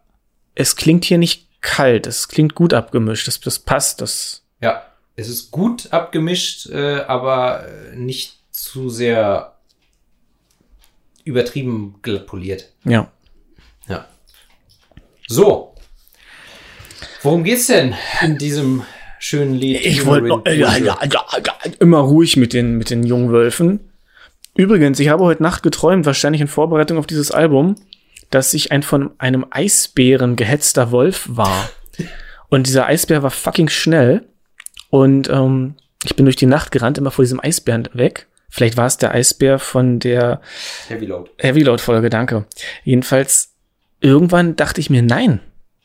Hab angehalten habe den Eisbären angegriffen, zerfleischt und mich mit dem Blut eingerieben, um quasi, weil ich nach Eisbärenblut roch, nicht von anderen Tieren angegriffen zu werden, weil das war Traumlogik. Eigentlich müsste das noch mehr Tiere anlocken, aber nur dieses, dieses doch sehr wilde Bild in meinem Traum, so, ja, mich dem Feind zu stellen, ihn zu töten und alles war dunkel und ich war ein Wolf und da dachte ich, na Mensch, da hat einer ein bisschen viel Wort hingehört. Das ist ein wilder Träumer. Ja, ganz eigenartig. Naja. Ja, ich wollte sagen, dieser Song ballert volle Möhre los. Double Bass Gewitter und ab drei Minuten 14. Da ist dann wieder ein Break und ein mega Geballer. Also die Stelle ist eine meiner Lieblingsstellen auf dem Album. Da hast du das, was du eben mit Tremolo bezeichnet hast. Ja. Dieses ähm, schneller Wechsel zwischen zwei Akkorden. Und die Stelle in der Strophe, die, die, die, die, die, die, die, die, so, immer wieder, immer wieder. Mhm. Es ist so gut. Also, Repetitiv nennt man sowas. Genau. Das Wort, was ich gerne mal, wo ich eine, eine Silbe weglasse und repetitiv sage. ja. Wir hatten es schon, ja. Ja, ja, stimmt, stimmt. Ja. Noch was zur musikalischen Ausführung oder möchtest du jetzt was zum Inhalt sagen? Jetzt würde ich was zum Inhalt sagen. Sag mal. Naja, der, der äh, Funeral Winter ist da. Das ist jetzt der Kataklysmus, den wir vorher schon hatten, ja. Mhm. Der letzte Winter, der Fimbul Winter. Ja. Aus der nordischen Mythologie. Jedenfalls, das Ende ist da. Weiß man doch. Ja, naja, nicht alle. Ja, bitte, fahr fort. Worum geht's? Keine Furcht vor dem Ende haben. Und es ist einfach eine Feier des Todes, dieses Lied, oder? Ich, ich denke auch, es geht einfach darum, dass man äh, keine Angst vorm Tod haben soll, sondern man soll ihn einfach äh, hinnehmen bzw. annehmen und begrüßen, weil er ist sowieso unausweichlich. Ja, Fest sei dein Würgegriff am Hals des Sommers, wenn Herzen zu Splittern werden und die Würmer sich freuen. Denn ihnen gehört das Reich und ihnen das Fest unter deiner blassen Pracht begraben. In Ewigkeit. Amen. Ja, ja. es ist einfach eine, eine, ein, ein, ein Lobgesang auf den Tod. Ein Gedanke. Obwohl, nee, Lobgesang vielleicht nicht, sondern wie gesagt, einfach diese Aufforderung, ihn als äh, ja, unausweichliches Schicksal äh, zu akzeptieren. Ja, und du hast es vorhin schon gesagt mit Wild Hunt, dass es dich an die wilde Jagd erinnert hat. Er singt ja auch, A Pellet Host tread forth across the skies, also ein bleiches Heer schreitet über den Himmel. Durch, doch furchtlos wie Wölfe werden wir stehen. Ja, die haben sich auch ihren Eisbären gestellt, dem Winter. Ja. Ich frage mich echt, ob der Traum was mit dem Song zu tun hatte, wie auch immer. Ähm, ja, geiles Ding. Achso, was ich noch sagen wollte. Ja. neben, neben Primordial Sea und Void und Abyss ist ja eins der Lieblingswörter von Watain Crossroads. Wir haben es in den Songs mal Fighter, Him to Kine, dann auf der Wild Hunt in They Rode On und Sleepless Evil und in Towards the Sanctuary von der Trident Wolf Eclipse. Okay, ist Und- mir nicht aufgefallen, aber Äh, okay. Und in dem, naja, die, also Crossroads, die ähm, Kreuzung, die Kreuzwege, da kann man zum Beispiel Hekate treffen oder anrufen oder ihr opfern. Und das ist immer so ein Sinnbild für Übertretung in die Anderswelt und so weiter. Ja. Und hier in dem Lied sind die Wegkreuzungen liegen äh, äh, abseits hinter ihnen. Sie sind, also sind schon lange drüber hinweg inzwischen. Und er sagt ja, äh, oh, um dort neu einzutreten und wissen, was wir jetzt wissen. Also er im spirituellen Weg ist er schon fortgeschritten, ja. Die Wegkreuzungen liegen jetzt lange zurück. Keine Ahnung, vielleicht interpretiere ich doch wieder zu viel, aber Klingt schlüssig ne? an sich. Kriege ich eine Eins vom Deutschlehrer.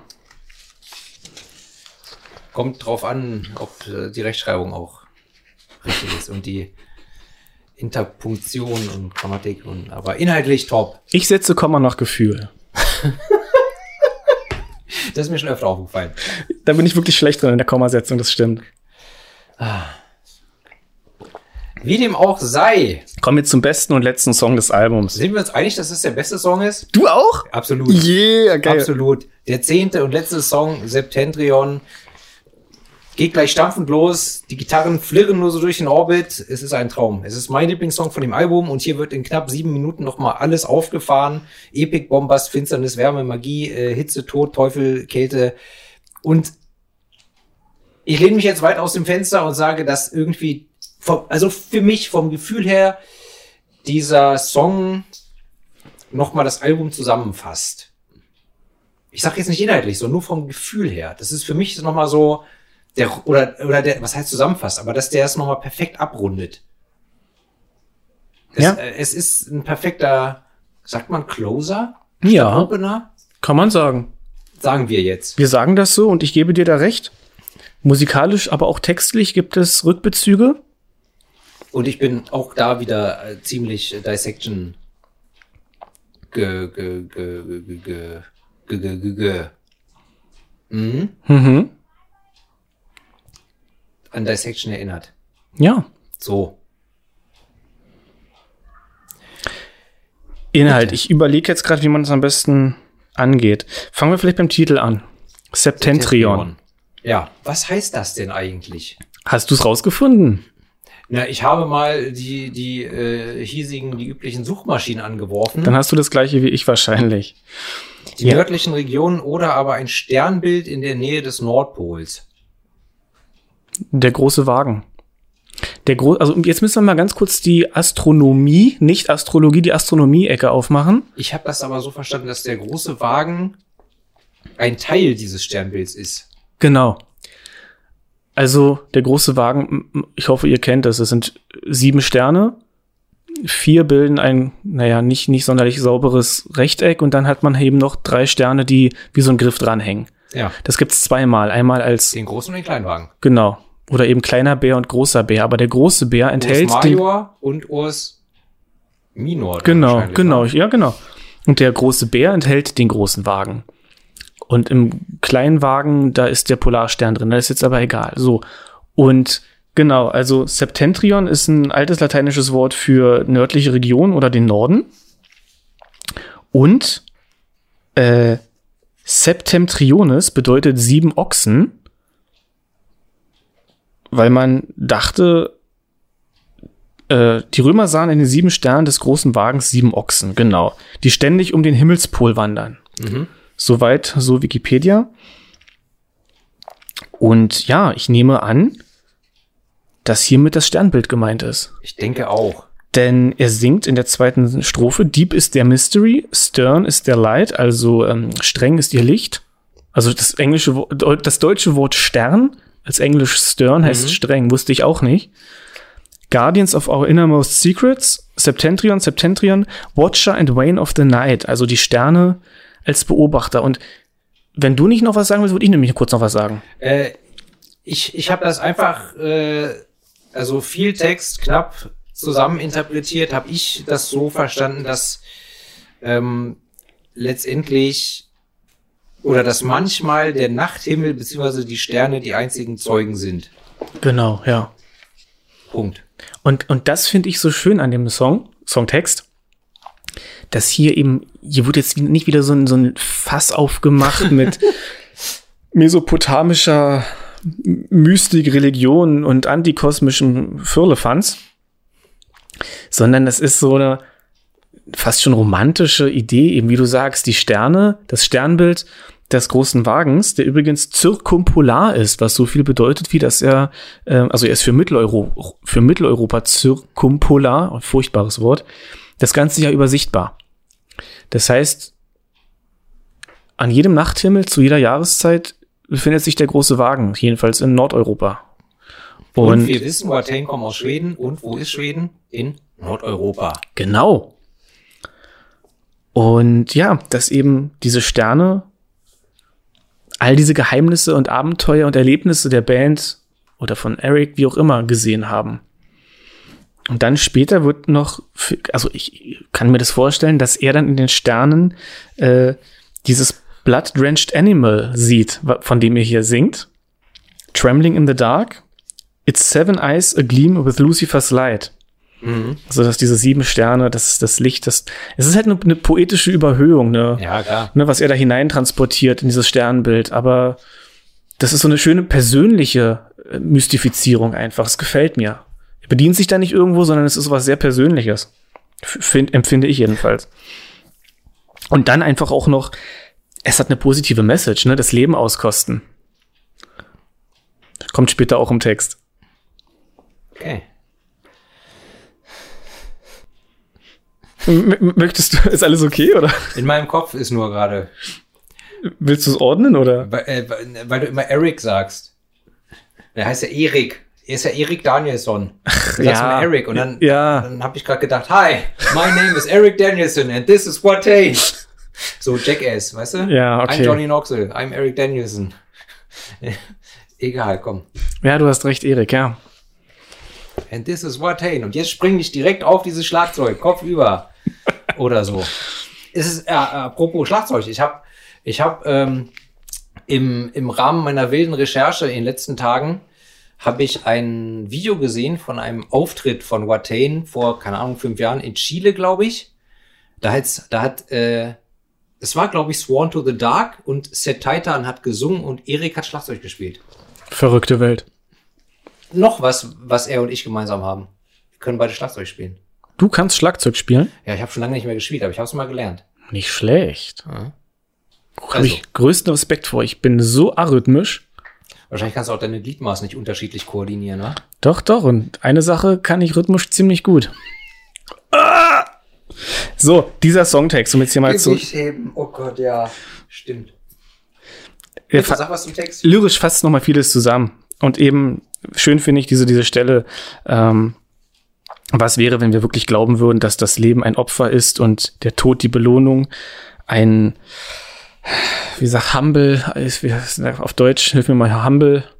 Bescheiden. Bescheiden, ein bescheidenes, aber würdevolles Geschenk an unseren Herren mit den Pferdefüßen.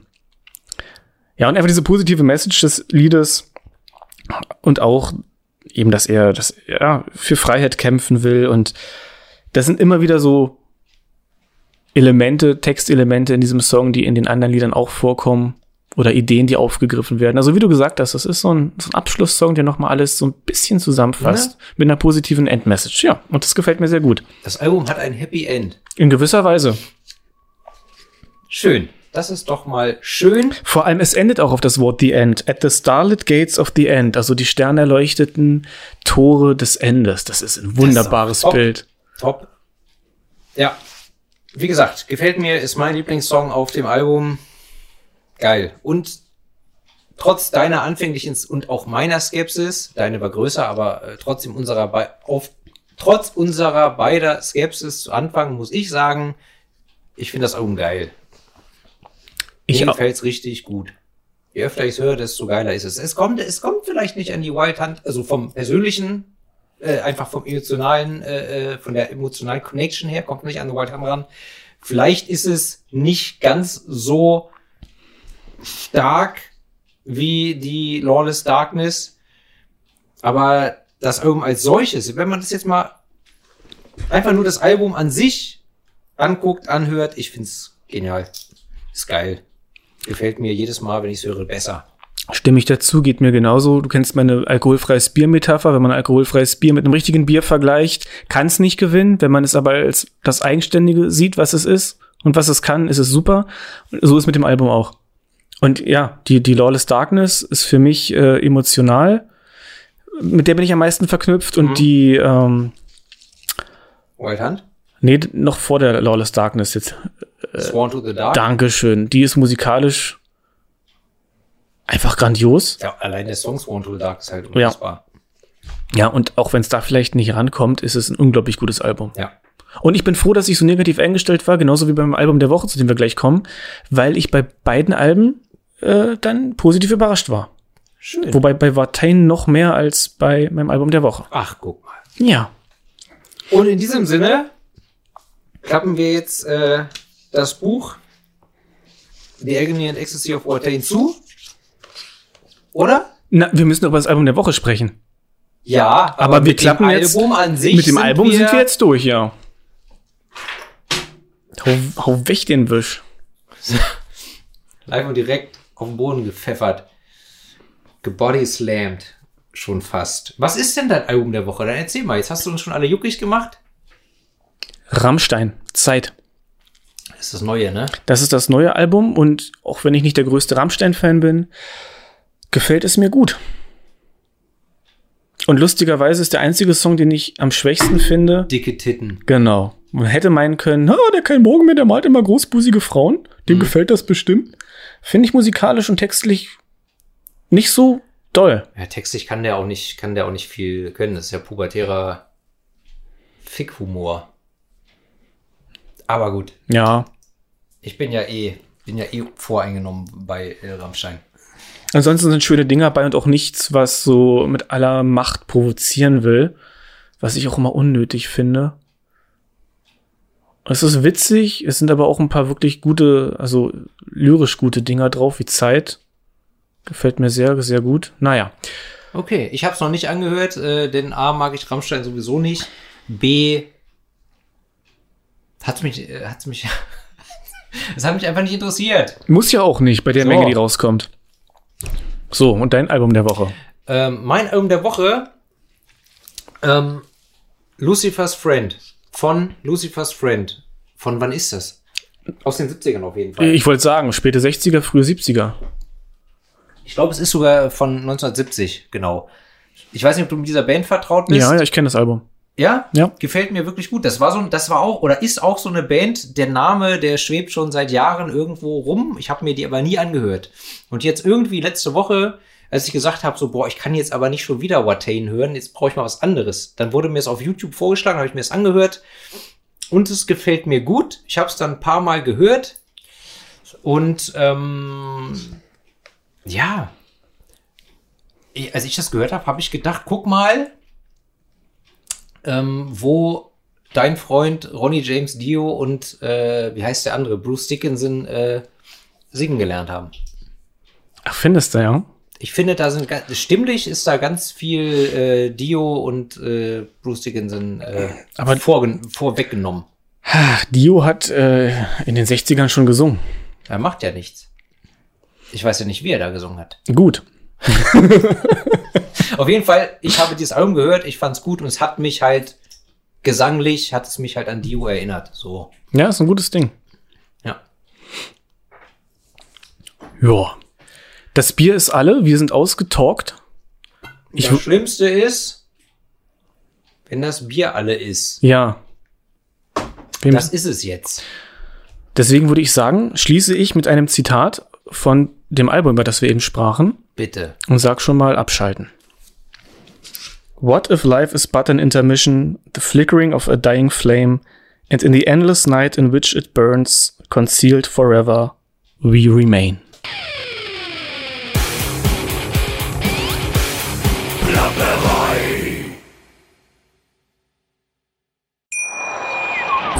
Schatz, ich bin neu verliebt. Was? Da drüben. Das ist er. Aber das ist ein Auto. Ja, eben. Mit ihm habe ich alles richtig gemacht. Wunschauto einfach kaufen, verkaufen oder leasen. Bei Autoscout24. Alles richtig gemacht.